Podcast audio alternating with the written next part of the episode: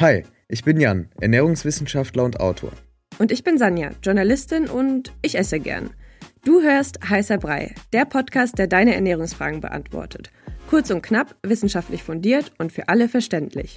Schick uns deine Fragen an heißerpodcast.gmail.com. Viel Spaß! Bisher haben wir ja viel darüber gesprochen, wie Psyche, Stress und Verdauung zusammenhängen. Ich würde auch die Folge direkt nochmal in den Shownotes verlinken. Falls euch das interessiert, könnt ihr da einfach draufklicken.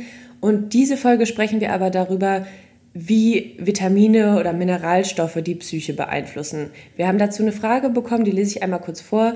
Welche Vitamine slash Mineralstoffe sind speziell für die Psyche gut, wichtig oder beeinflussen diese?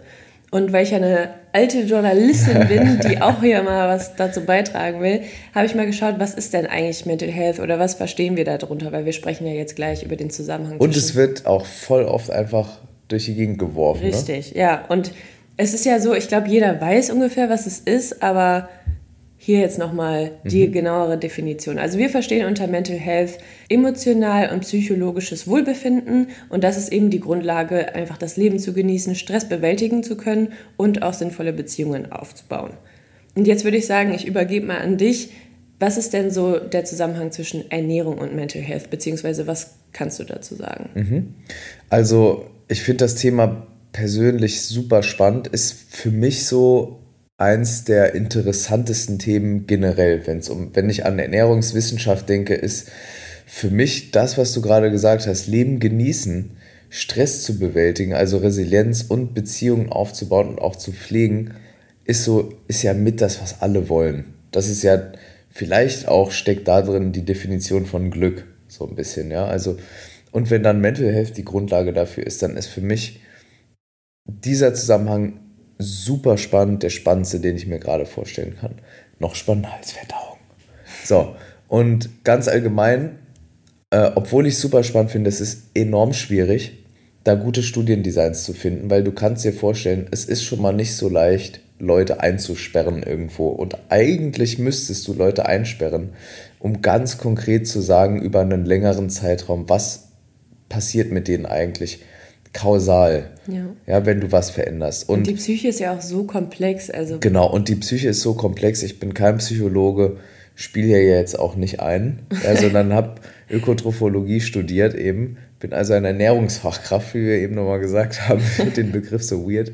Ähm, und genau, und es ist halt super schwer, gute Studiendesigns zu finden, die die einzelnen Wirkmechanismen also ganz konkret belegen. Aber trotzdem, und da sind sich eigentlich alle Fachgesellschaften und alle Menschen mit, aus dem Bereich Ernährung, mit denen ich jemals gesprochen habe, einig. Man kann sagen, dass eine Ernährung oder dass die Ernährung und Mental Health zusammenhängen. Und dass es da einen kausalen Zusammenhang gibt, also Wirkung und Effekt-Zusammenhang. Mhm. Und zusammen mit anderen grundlegenden Bausteinen eben für, für Psyche und für Wohlbefinden, so zum Beispiel Genetik, wird oft vergessen, aber macht, also das letzte, was ich glaube ich gelesen habe, waren über 50 Prozent schon sozusagen der Mental Health, also als Kategorie, ist schon genetisch vordefiniert. Das kann man dann nochmal beeinflussen. Aber das finde ich halt krass. Also Genetik super wichtig. Klar, die Ernährung, aber auch Bewegung und so weiter und so fort. Und die Ernährung eben, die reich an Obst, Gemüse, Nüssen, Hülsenfrüchten, Fisch, magerem Eiweiß ist, die hat halt eben ähm, laut vielen Meta-Analysen, also Studi oder Arbeiten, die sich viele Studien angucken, einen positiven Einfluss auf Mental Health. Mhm. Also so ausgewogene Ernährung, dass die irgendwie sich positiv aus uns, auf uns auswirkt, ist, ja irgendwie, ist ja irgendwie klar. Ähm, was ich an der Frage aber voll krass fand, die war ja wirklich sehr spezifisch. Also mhm. welche Vitamine und Mineralstoffe sind jetzt besonders gut? Und ich weiß jetzt nicht, ob es darauf eine Antwort gibt. Ich denke, du hast was vorbereitet. Hoffen wir mal. Hoffen wir mal. Ähm, genau, also es gibt grundlegend essentielle und nicht essentielle Stoffe. Ich habe jetzt hier, wir gehen jetzt die Mikronährstoffe durch, dann habe ich ein paar nicht essentielle Stoffe. Ich habe noch ein paar Pflanzen mitgebracht, die, wo es Studien gibt und wo man weiß, okay, hier gibt es einen Zusammenhang. Fangen wir mit Vitaminen und Mineralstoffen an. Das war die Frage der Hörerin oder des Hörers. Mhm.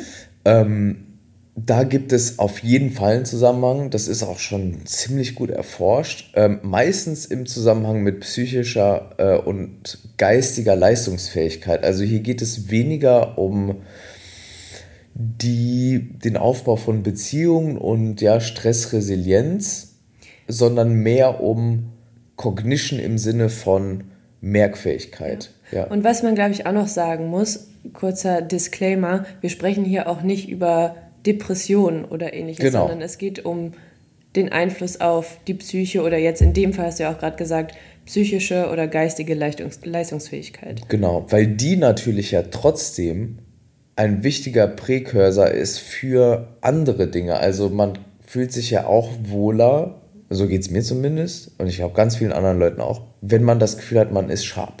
Man ist scharf in der Birne.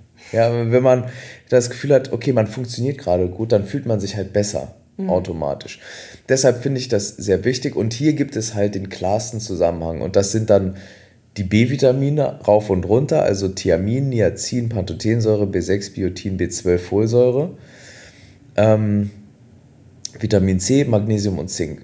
Da gibt es sozusagen die stärksten ähm, Evidenz oder da gibt es die stärkste Evidenz dafür. Da gibt es einen Zusammenhang. Und keine Sorge, das war jetzt schnell, aber ich schreibe es auch nochmal in die Genau, es steht auch in den Show Also ich sage es auch nochmal vielleicht äh, Thiamin, Niacin, Pantothensäure, B6, Biotin, B12, Folsäure, Vitamin C, Magnesium und Zink.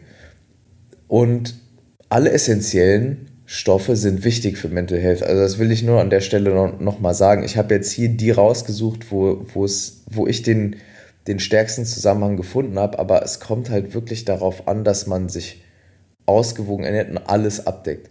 Neben diesen Stoffen gibt es aber auch noch nicht essentielle Stoffe und die beiden, die ich mitgebracht habe, das sind sogenannte Meat-Based Active Compounds. Das sind also Stoffe, die vor allem im Fleisch vorkommen, mhm. die sozusagen für Veggies schwierig natürlich zu kriegen sind, die der Körper allerdings, das ist wichtig, selbst synthetisieren kann aber nur, wenn genügend Aminosäuren da sind, andere Stoffe und wenn dieser Pathway, also dieser Weg im Körper, dieser Stoffwechselprozess sozusagen einwandfrei funktioniert und es da keine genetischen Einschränkungen gibt.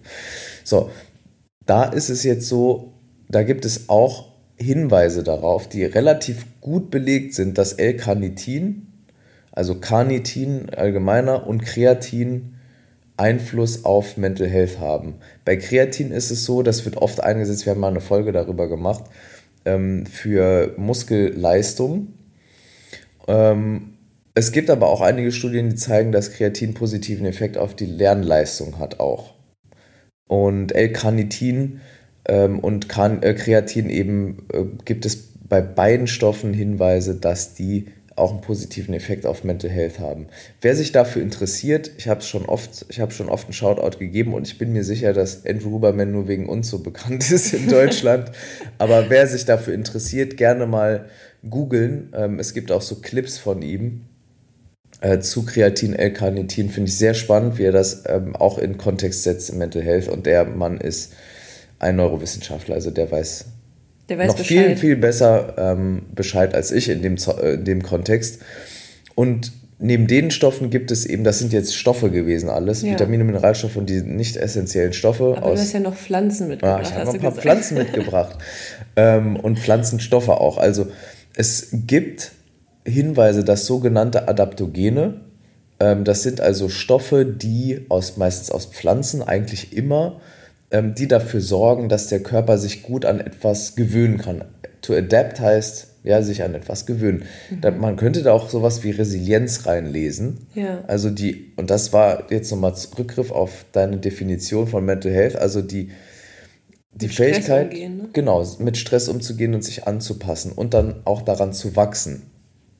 Und da zeigen Ashwagandha, Rhodiola rosea, Safran, lustigerweise, eins oder das teuerste Gewürz der Welt, by the way, und Cannabidiol, CBD, positive Outcomes. Mhm. Aber da gibt es, da ist es so, es oft wird es dann vermixt mit, ja, wenn du so depressive Symptoms hast, dann nimm Ashwagandha. Ja. Und das würde ich halt nicht sagen, also auf gar keinen Fall, aber das Adaptogene, dazu gibt es auch viel wissenschaftliche Literatur, der Begriff ist in Deutschland auch noch nicht so angekommen, aber das wird in meinen Augen, ist das der nächste große Halbmarkt, sind Adaptogene. Mhm. Ähm, das sind eben Pflanzenstoffe, die schon eine ganz, ganz lange Tradition haben Ja, ich meine, so Ashwagandha kennt man ja auch schon vor lang oder CBD ja jetzt genau. mittlerweile auch. Ne? Das sind ja alles Pflanzen, die gibt es ja nicht erst seit heute. Die gibt es seit heute vielleicht in der Drogerie und im, bei Amazon, ja. aber die gibt es ja schon seit tausenden Jahren.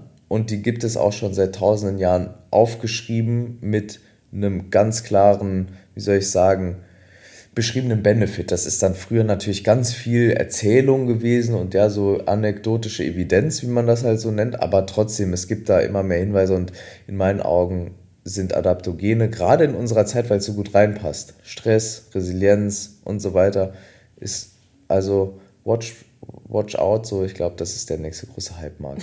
dann hast du es angekündigt. Genau. Aber was ich mich jetzt gerade noch gefragt habe, also es sind jetzt ja alles so sehr detaillierte Antworten und mhm. die waren ja auch gefragt. Was würdest du aber jetzt empfehlen? Also würdest du jetzt zum Beispiel dieser Person empfehlen, sich ein paar Supplements zu besorgen oder würdest du eher empfehlen, sich ausgewogen zu ernähren, mal einen Bluttest zu machen oder weißt du, weil es sind ja super viele Voll. Vitamine, Mineralstoffe, nicht essentielle Stoffe, Pflanzen und Pflanzenstoffe. Ja, voll. Finde ich schwierig zu beantworten, weil ich nicht weiß, wie es der Person geht und ja, ja wie sie sich so ernährt. Aber ich finde, ich finde es trotzdem eine gute Frage. Ähm, ich glaube, ich würde sagen, es ist ein Mix aus allem. Ich würde, klar, also Basis, gesunde Ernährung, Bewegung und so weiter. Ähm, on top of that kann man ein Supplement nehmen und on top of that sollte man sowieso regelmäßig sein Blut untersuchen ja. lassen. Und ich finde gerade diese Stoffe, also wenn man jetzt Veggie ist, dann hoffe ich, dass die Folge vielleicht Awareness dafür geschaffen hat, dass es so sogenannte nicht essentielle Meat-Based äh, Active Compounds gibt, die einen Einfluss auf Mental Health haben können, mhm. nicht müssen, aber die zum Beispiel auch dann wichtig sind für in der frühkindlichen Entwicklung und so weiter und so fort. Also da muss man schon dann auch aufpassen. Ähm, da können wir vielleicht generell mal, vielleicht mit einer Expertin oder mit einem Experten mal möglicherweise ein Interview machen oder so äh, zu dem Thema auch so frühkindliche Ernährung und Schwangerschaftsernährung. Ähm, aber äh, wie du gesagt hast, ich würde sagen, Base, äh, gesunde Ernährung, on top of that so ein, so ein Supplement, ja, ein gut ausgewogenes Supplement, was, was alles davon abdeckt oder vieles davon abdeckt, was ich gerade gesagt habe. Und dann eben ähm, so oder so Blut kontrollieren. Blut kontrollieren, einmal im Jahr mindestens. Dann haben wir jetzt einen Fahrplan. Genau. Und dann würde ich sagen, wir hören uns nächste Woche. Wenn ihr Fragen habt, gerne bei Spotify einfach im Fragenkästchen eintippen. Wir sehen die auf jeden Fall und haben alle schon fleißig aufgeschrieben. Und wir freuen uns natürlich immer über Bewertungen. Ja. Ja, also gerne, wenn euch das gefällt, mal so ein Sternchen, also fünf Sternchen da lassen. wichtig und richtig. Wir hören uns nächste Woche. Bis dann.